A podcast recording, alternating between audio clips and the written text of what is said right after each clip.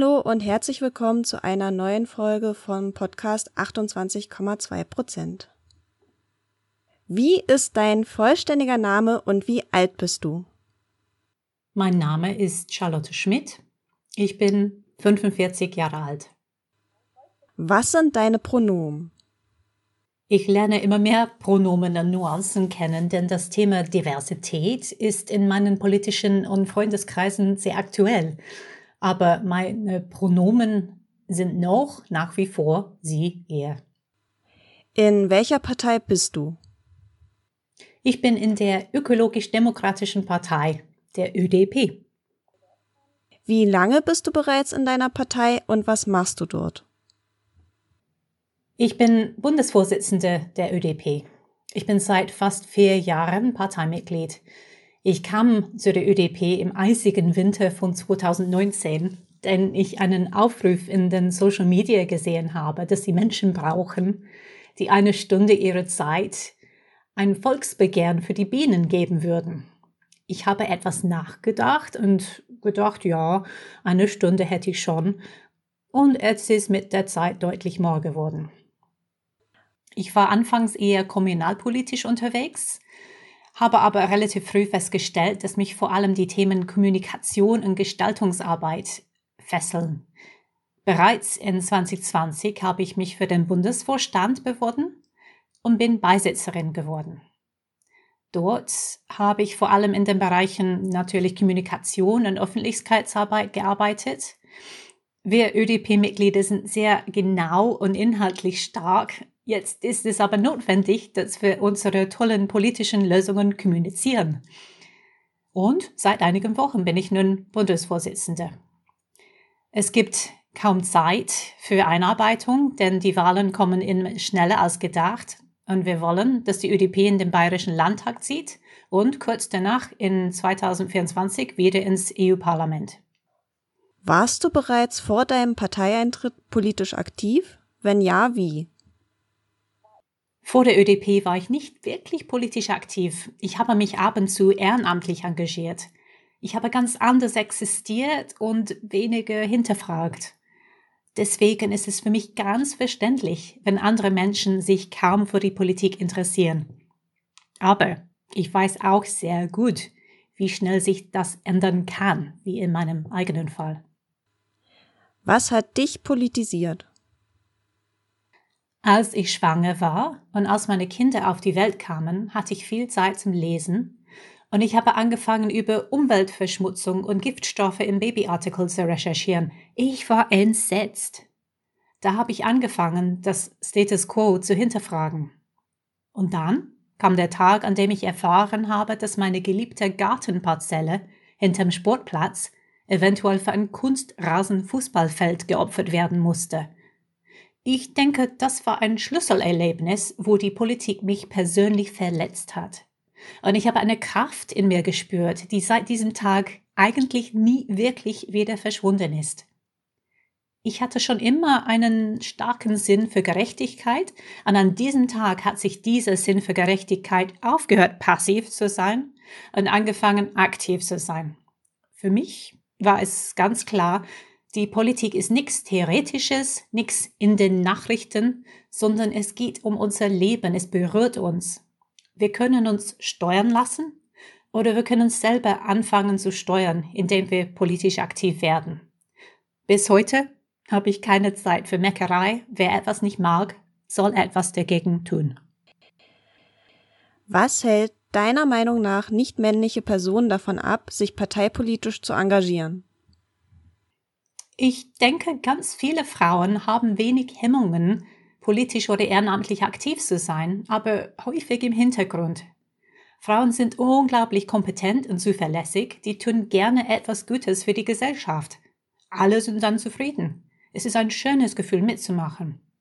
Aber politisch aktiv im anderen Sinne bedeutet, vorne zu stehen, dem Sturm standzuhalten, Entscheidungen zu treffen, mit denen andere Menschen eventuell sehr unzufrieden sind. Nicht everybody's darling zu sein.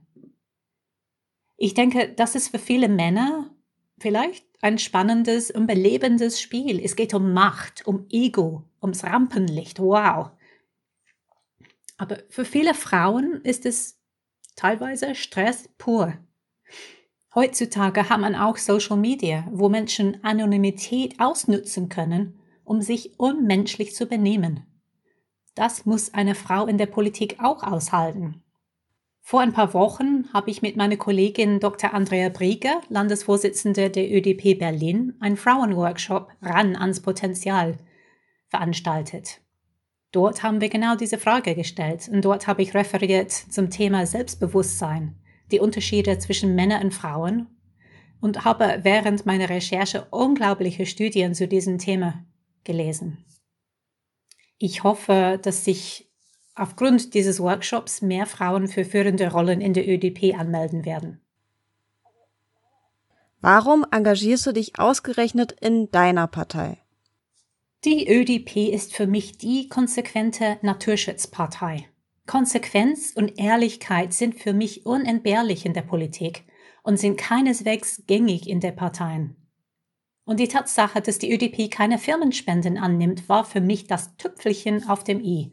Denn nur wenn eine Partei nicht käuflich ist, kann sie wirklich im Interesse der Wählerinnen agieren. Was sind deine persönlichen politischen Kernthemen? Meine Herzensthemen sind die zwei Krisen, die stark miteinander verbunden sind, die Klimakrise und das Verschwinden der Artenvielfalt. Diese zwei Themen werden die Zukunft für meine Kinder beeinträchtigen. Und das Thema Lobbyismus, also Ehrlichkeit in der Politik, soll viel größer werden. Ich nehme als Beispiel den Maskenskandal während der Pandemie. Was war bisher dein größter politischer Erfolg? Lustigerweise ging es um einen 300 Jahre alten Baum, der dem Bau einer Straße weichen soll. Das ging für mich gar nicht. Ich habe eine Petition arrangiert und einen Social-Media-Kampf geführt. Zusammen mit anderen Aktivisten und Aktivistinnen haben wir den Baum retten können. Es gab doch eine Alternative. Ganz anders, aber nicht minder wichtig ist die Tatsache, dass ich, eine Ausländerin, Engländerin, eine Frau und eine Mutter von zwei Schulkindern nun Bundesvorsitzende meiner Partei ist. Was würdest du an deiner Partei gern ändern? Die Wahlergebnisse würde ich gerne ändern. Ich möchte so sehr gerne, dass wir die Chance bekommen, eine konsequente Oppositionspartei auf Landesebene und irgendwann auf Bundesebene zu werden. Das sind wir bereits im EU-Parlament mit unserer EU-Abgeordnete Manuela Rieper. Und wie gesagt, wir haben ein tolles Programm und müssen unsere Politik nun deutlich besser nach außen präsentieren. Was machst du, wenn du nicht in deiner Partei arbeitest? Ich bin eine selbstständige Übersetzerin und singe in einem sehr guten Kirchenchor in der Michaelskirche in München.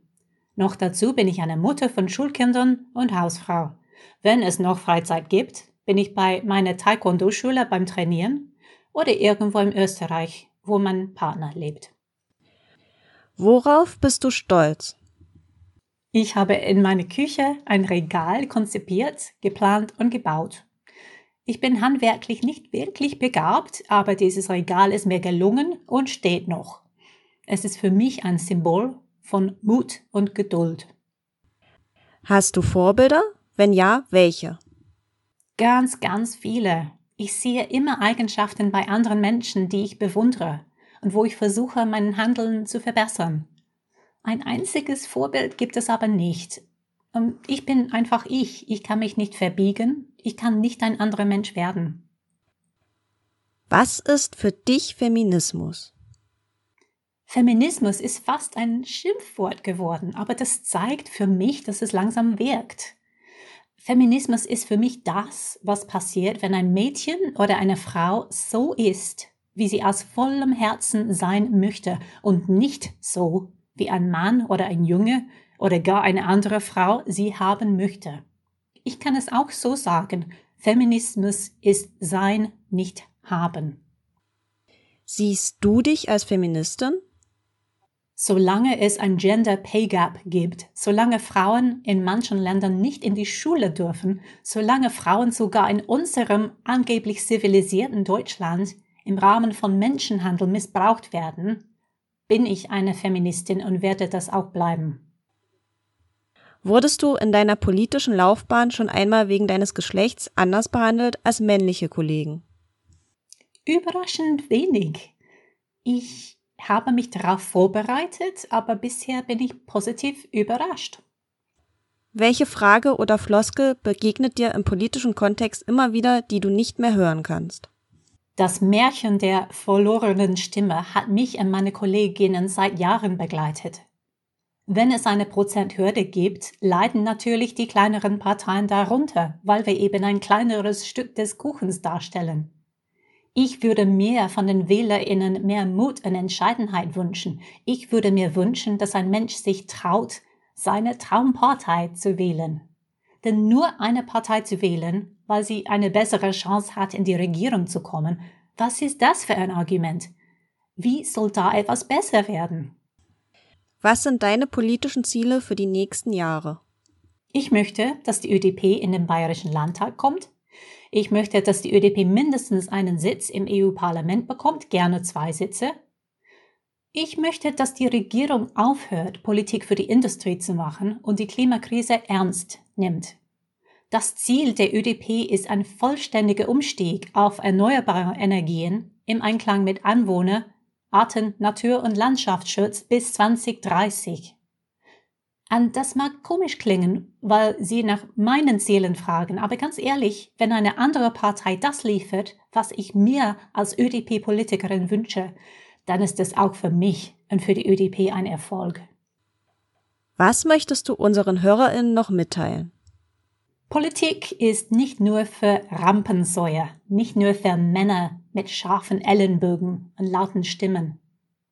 Politik ist nicht nur für diejenigen, die einen dicken Fell haben. Politik geht auch leise und einfühlsam. Eigentlich geht richtige Politik nur, wenn man Verständnis für andere Menschen spüren kann, wenn man zuhören kann. Und wenn Mann oder Frau überzeugt ist, dass es den kleinen und kaum sichtbaren Menschen und Lebewesen in unserer Welt gut gehen muss. Mut zur Zurückhaltung. Ich danke dir sehr für das Interview.